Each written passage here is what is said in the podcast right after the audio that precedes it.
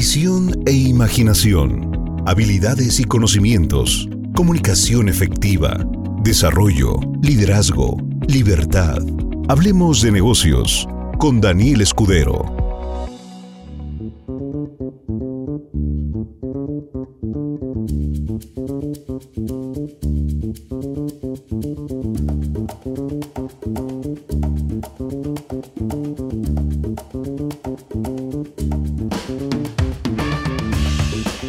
Buenas noches socios, espero que estén como siempre de buenas, disfrutando de un hermoso domingo.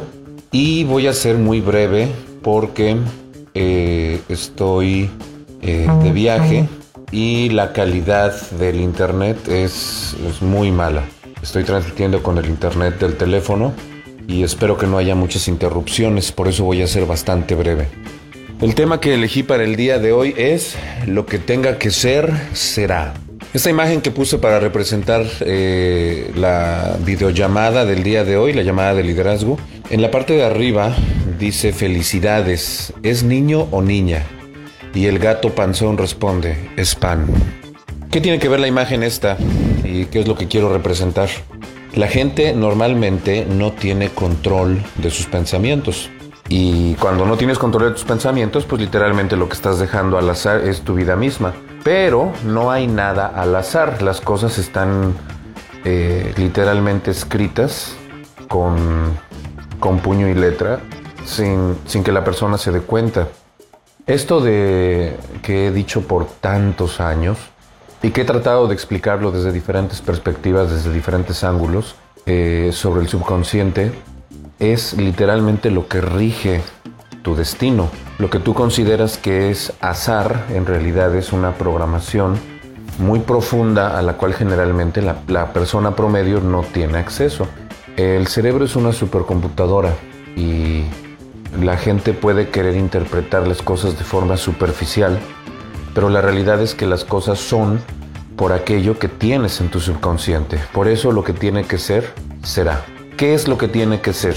Aquello que está grabado en el disco duro. No existe absolutamente nada fortuito, todo está literalmente escrito y está escrito por ti mismo. Por eso dije que está escrito con tu puño y letra. Pero este puño y letra no es algo que generalmente tú controles. Puede haber muchas interpretaciones en las cosas que están alrededor de ti, sin embargo lo que es, es literalmente lo que es, es. Y por eso este gatito que en la imagen no me permite ponerla toda completa, pero la parte de arriba dice, felicidades, es que están felicitando al gato, felicidades, ¿es niño o es niña? Y el gato responde, pues es pan, o sea, no estoy embarazado, es, o embarazada, es, estoy gordo. Traducción, porque lo que dije en teoría debería de explicar lo que, lo que estoy pretendiendo transmitirte, pero puede ser que no haya tenido la habilidad de decirlo. Te voy a decir qué es lo que significa esta imagen. Mucha gente piensa que le va, le va bien o le va mal. Mucha gente piensa que tiene éxito o fracaso. Mucha gente piensa que es feliz o que es infeliz. Pero la realidad es que no es ni una ni otra sino es la programación que tiene en el subconsciente. O sea, es pan. Tanto tú como otras personas pueden querer um, pasar por alto lo, lo que realmente es. Pero al final la verdad siempre prevalece y la verdad es que tu subconsciente es el que está marcando y está dictando la pauta de cómo vas a vivir. En alguna ocasión tuve una discusión muy fuerte con una persona, muy fuerte, muy acalorada, sobre un tema bastante sencillo. El negocio tiene muchísimas vertientes sobre si cuando das el plan a una persona va a decir que sí o va a decir que no, si cuando se hace una cita la persona cancela y no asiste o Después de eso literalmente no te vuelve a contestar, no ve tus mensajes ya, literal, no ve tus mensajes. Primero te dejan visto, luego no. Esta discusión acalorada también incluyó eh, las experiencias pasadas sobre si valía la pena o no valía la pena hacer esto porque ya había tenido experiencias que no habían terminado bien en el pasado. En fin, toda la complejidad del negocio lo tuvimos que discutir. Y esto que estoy diciendo, por supuesto que puedes pensar que te lo estoy diciendo a ti, porque he platicado contigo. Y al decir esto, muchas personas se van a poner el saco, ¿sí? Entonces, si tienes el valor de, escribirlo, para que veas que no te lo estoy diciendo a ti específicamente, por favor quiero que pongas en el texto, quiero que pongas a mí, a espacio mí. O sea, que te está cayendo el saco a ti porque lo hemos hablado.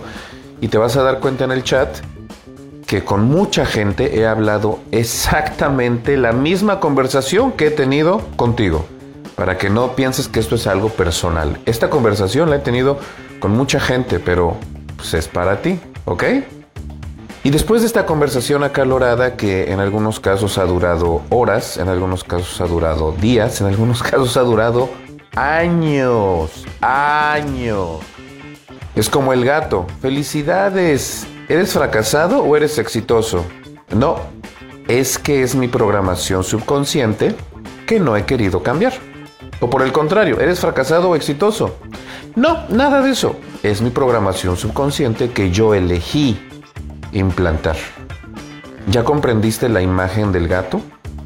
No es ni una ni otra. Es la verdad. No eres exitoso por privilegios. No eres fracasado por maleficios. No eres feliz porque encontraste al príncipe azul. No eres triste porque toda la gente te traicione. Es porque tienes una programación que literalmente dicta y guía absolutamente cada átomo del universo para que conspire contigo a tu favor y te dé aquello que estás pensando profundamente. Y generalmente sobre eso no tienes acceso, que es tu subconsciente. Bueno, bla, bla, bla, chalala, qué padre, sí, ajá. O sea, ¿qué es lo que estás tratando de decir? Lo que estoy tratando de decir es que todo lo que tienes, tú lo provocaste. ¿What the heck? Sí, tú lo provocaste. Y esta parte es la más complicada de aceptar. Verás, existen tres cerebros está el neocórtex, está la zona límbica y está el reptil, el cerebelo. Son tres niveles completamente diferentes de entendimiento sobre algo. El primero habla de conocimiento, el neocórtex. Cuando tú tienes una idea, que esta idea puede ser pensada de forma autónoma, o puede ser implantada de forma externa como tus papás te lo enseñaron o tus tíos o tus amigos o tus primos o la televisión o la radio o periódico o alguna imagen que viste en un espectacular. Es un pensamiento, ¿ok? Esto se procesa a nivel neocórtex. Es lo que nos hace aparentemente diferente a los animales. La capacidad de pensar. Hacerte consciente de tu existencia, tener la habilidad de proyectar el pensamiento a, futuro, poder recordar el pasado. Todo esto está en el neocórtex. Pero cuando tú tienes un pensamiento y lo puedes visualizar, escucha esto. Cuando un pensamiento lo puedes visualizar, en ese momento despiertas el siguiente cerebro, que es el cerebro límbico. Y en esta zona generas emociones.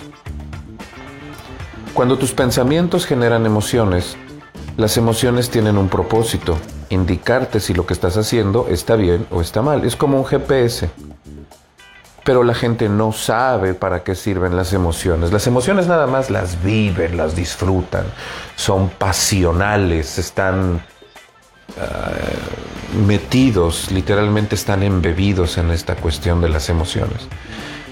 Y cuando no sabes utilizar las emociones, las emociones tienen un propósito extremadamente poderoso. El sistema límbico empieza a producir algo que se llama neuropéptidos. Los neuropéptidos son como unas bombas químicas que se van a implantar absolutamente a todo tu cuerpo. Por eso cuando tienes una emoción puedes sentirla en todo el cuerpo.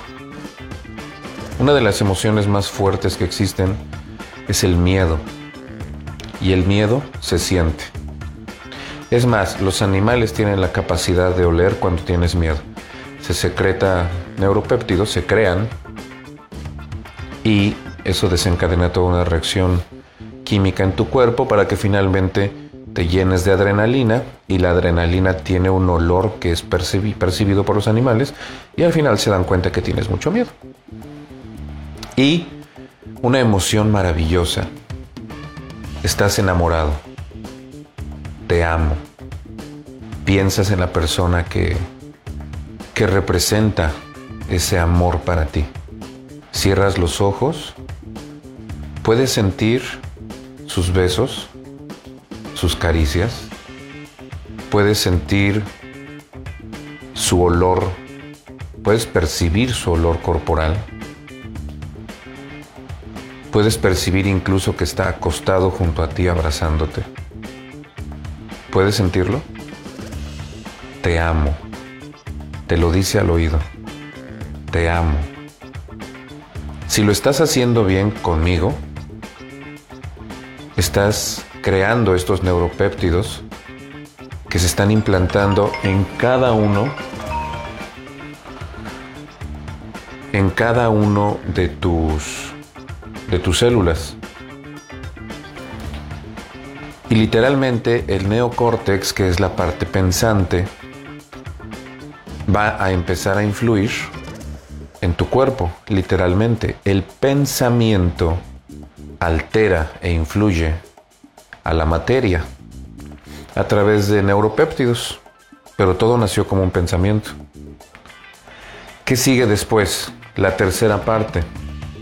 La tercera parte es todavía más imponente, el cerebro reptil.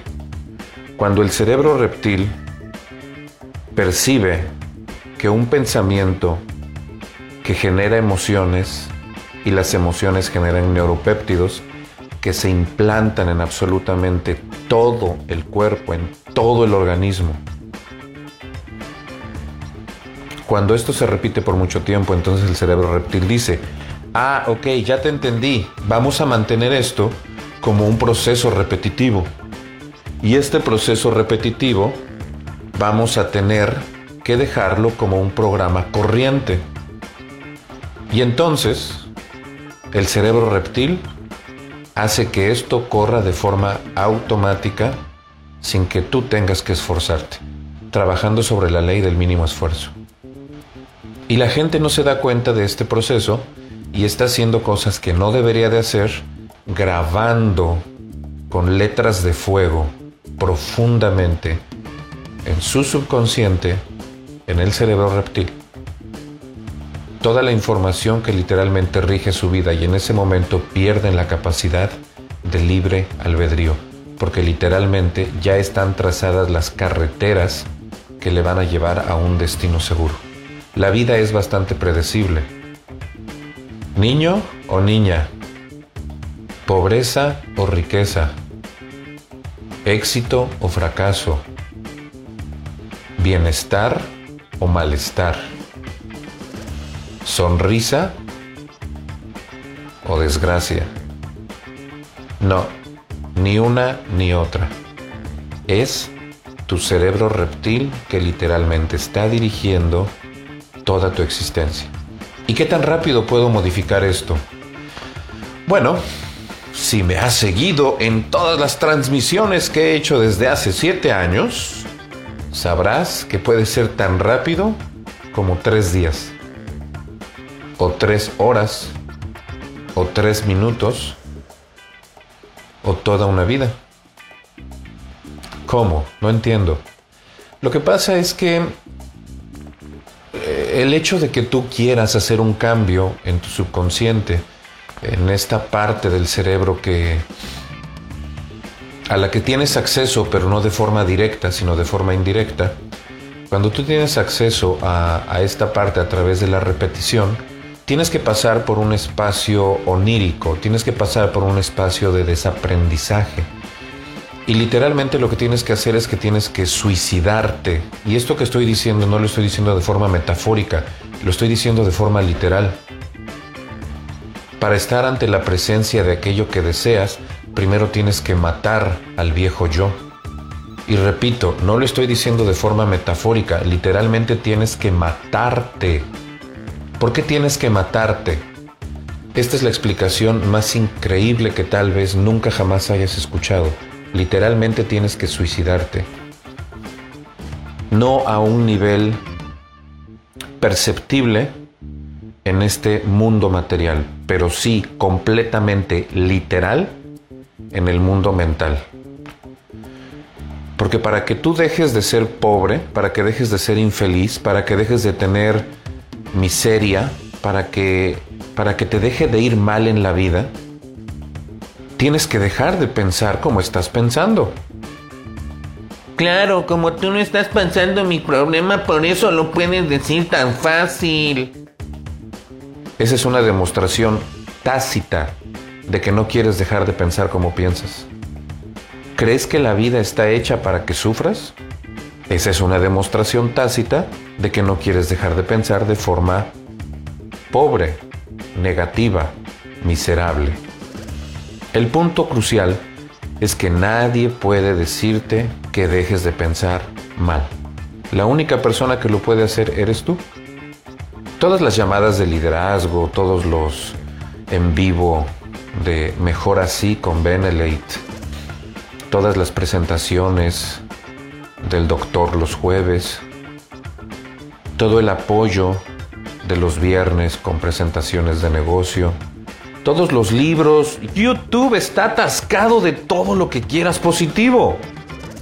Todos los memes maravillosos, todas las frases motivadoras de mundo de gente millonaria, todo lo que dice Robert Kiyosaki, todo eso puede ser un paliativo y puede hacerte sentir que las cosas van a cambiar, que merece la pena dedicarle un poco de tiempo a esto.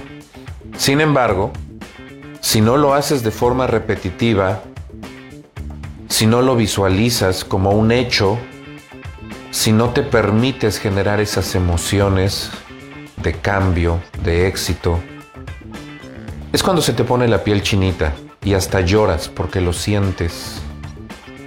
Es como cuando cierras los ojos y te pones a pensar en esa vida tan increíble de éxito que vas a tener después de que empieces a hacer la publicidad correcta, después de que lees los libros correctos, después de que haces las llamadas, después de que compartes el negocio. Y cuando visualizas esta clase de vida, se te enchina la piel y lloras de emoción porque estás viendo en tiempo real en tu mente y te estás permitiendo sentir en tiempo real lo que se siente esa clase de vida. Y recuerda que solamente estamos hablando del pensamiento. Y cuando lo haces de la forma correcta, lloras y te estremeces. Te amo. Literalmente te lo estoy diciendo a ti. Te amo porque te estás atreviendo a hacer algo diferente. Pero ¿quién puede decirte que lo hagas? ¿Yo? Ojalá me hicieras caso en todo lo que digo. Ojalá tuviera la capacidad de hacer que me obedezcas en cada palabra que sale de mi boca. Pero no la tengo. Sé que lo que digo es verdad. Eso va más allá de querer creer que tengo toda la verdad. No, hay cosas que no puedes cambiar, son inmutables y sé que lo que acabo de decir es verdad, muy por encima de lo que quieras creer. Y cuando te permites repetir esto el tiempo suficiente, finalmente el cerebro reptil dice, ah, ok, ya entendí, perfecto, pero este espacio onírico, que es un río literalmente, en el que no puedes tener el control, es cuando la gente generalmente claudica y dice, no puedo, no quiero, no soy capaz, yo soy así y así me moriré. Nadie puede hacer por ti lo que solamente tú puedes hacer por ti. ¿Y por qué hablo de que tienes que suicidarte? Porque cuando empiezas a pensar diferente, tienes que tener el coraje de elegir caminos que antes no te habías atrevido a elegir.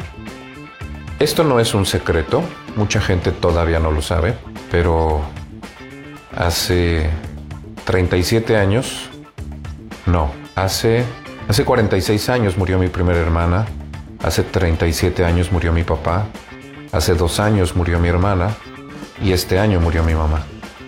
De mi familia de origen, soy el último. Mi clan de origen, solo porque yo existo, todavía existe. Pero cuando yo muera, se acabó. Mi clan de origen. Para ser honestos, es una sensación muy extraña. Sensación que el día de hoy ya no tengo. Me duró más o menos dos meses esa sensación. Y trabajé mucho en mi pensamiento para no sentirme incómodo, para no sentirme extraño. Nota que no digo triste, ni enfadado, ni decepcionado, porque en realidad no me permití eso, porque nadie puede hacer por mí lo que solamente yo puedo hacer por mí. Pero sí me sentía extraño. Es una sensación muy extraña, muy extraña, incómoda. Y me repetí constantemente lo que actualmente tengo. Y por favor no pienses en dinero, por favor no pienses en dinero. Eso, sería lo más, lo más estúpido que podría ser. No vayas a pensar que lo que tengo, dinero, y, no, no, no, lo, lo que tengo actualmente, las personas a mi alrededor, la gente que amo, mi familia, todos ustedes, la responsabilidad que tengo de dirigir una empresa y como consecuencia la vida de miles de personas. Fue un proceso de dos meses en el que pensaba y sentía, pensaba y sentía, pensaba y sentía, pensaba y sentía.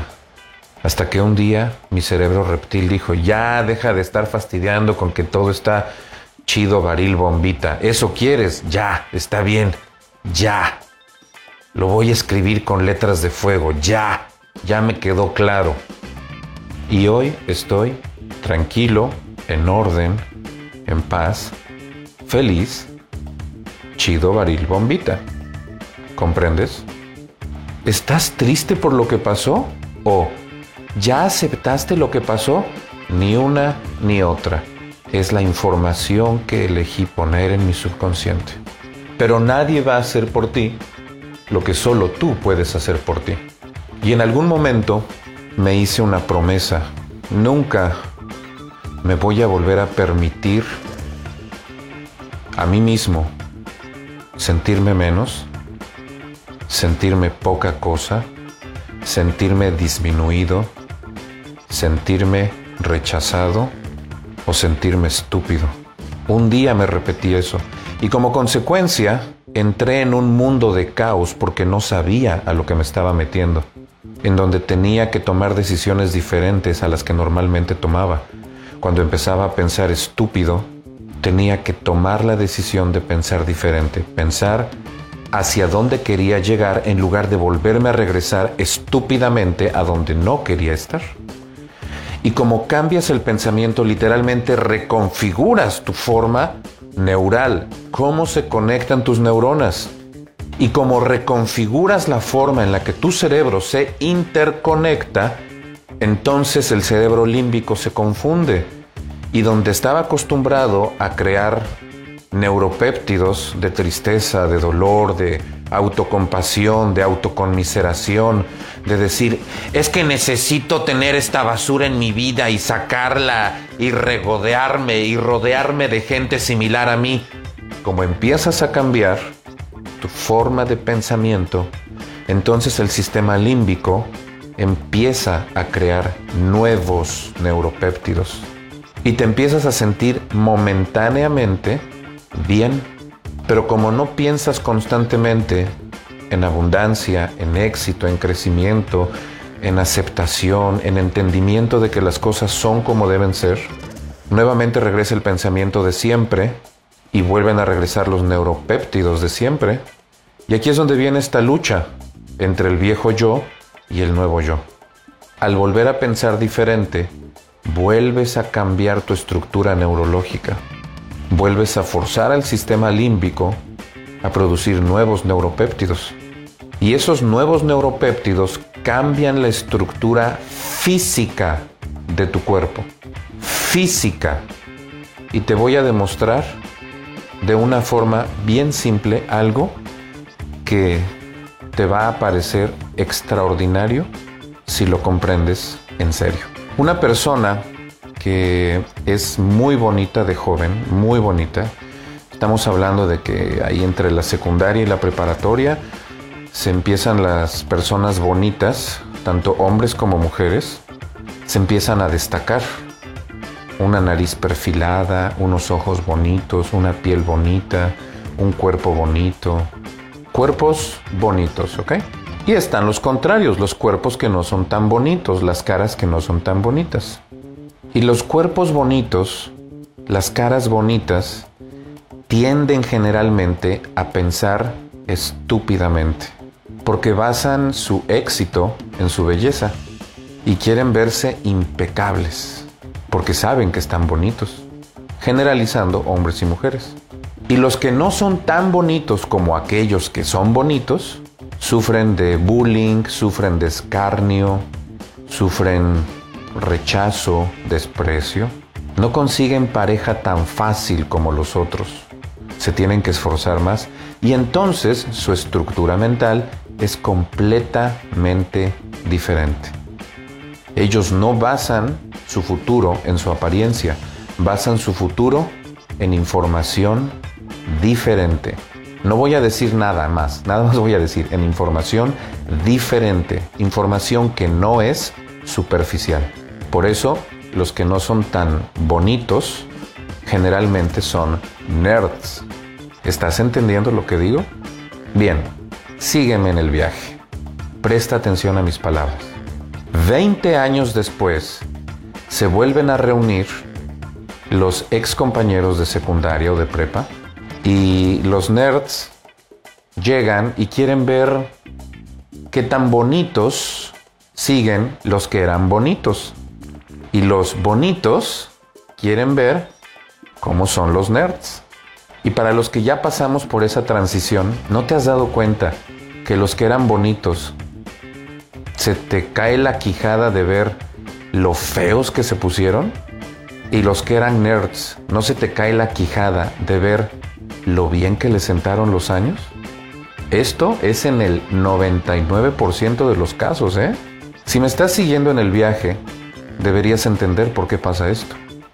Porque la gente bonita piensa de forma generalmente muy estúpida. Y como rigen su vida en las relaciones sociales, en la fiesta, en que también se ven, en el disfrute, en el momento, como piensan mal, como sienten mal, como graban información en el, en el cerebro subconsciente mal, y finalmente el cuerpo se transforma en aquello que se graba en el subconsciente. Las bajas pasiones, los excesos, la falta de control emocional y finalmente el cuerpo lo refleja. Pero un cuerpo que aparentemente y un rostro que aparentemente no es tan bonito, tan agraciado, con el paso de los años empieza a modificarse literalmente y empieza a hacerse más agradable, más bello, más estético. ¿Cómo? Porque sus pensamientos influyeron en sus emociones, porque aprendió a tolerar, a dirigir, a aceptar, a crecer, a evolucionar. Y con el paso de los años y la repetición de esta forma de pensar y de sentir, el cerebro subconsciente, el cerebro reptil, dijo, ok, ya entendí, eso es lo que quieres, eso te voy a dar. Son las personas que, como los buenos vinos, con el paso de los años se ponen más sabrosos, como los buenos vinos. más interesantes como los buenos vinos.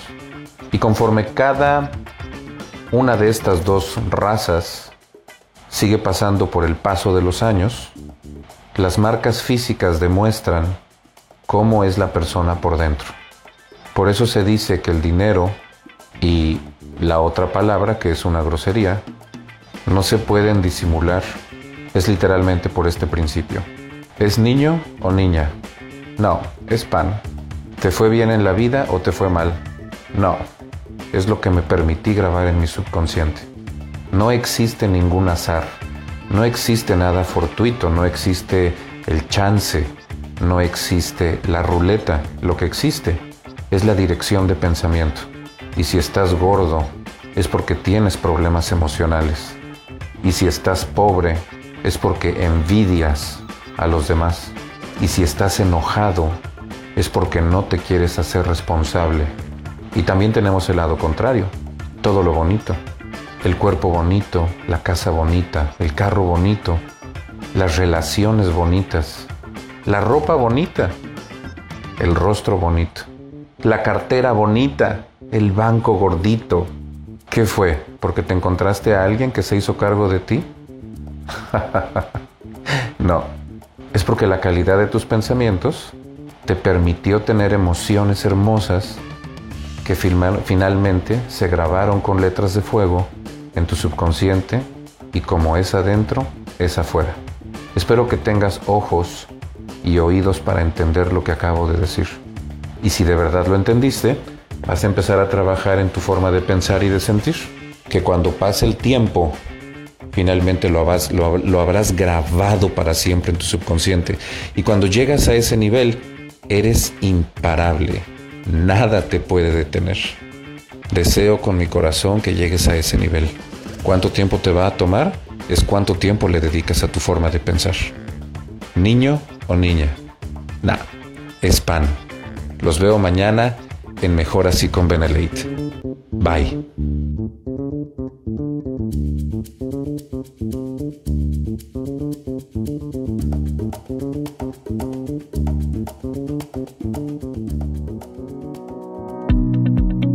La información es poder. Ahora, ¿qué vas a hacer con él? Hablemos de negocios con Daniel Escudero.